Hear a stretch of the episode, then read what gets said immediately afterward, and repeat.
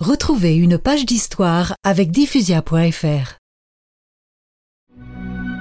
En avril 1549, François Xavier et Yaguiro quittent Cochin pour retourner à Malacca.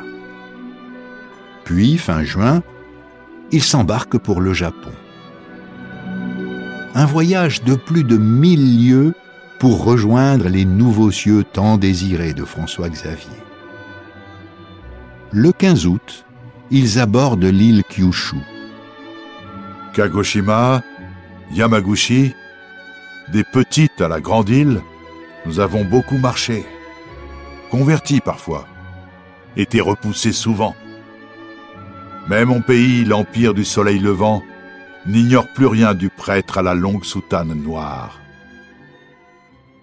Il me faut maintenant voir ton empereur, celui que tu appelles le daimyo. Lui seul peut nous donner l'autorisation de prêcher la foi dans tout le pays.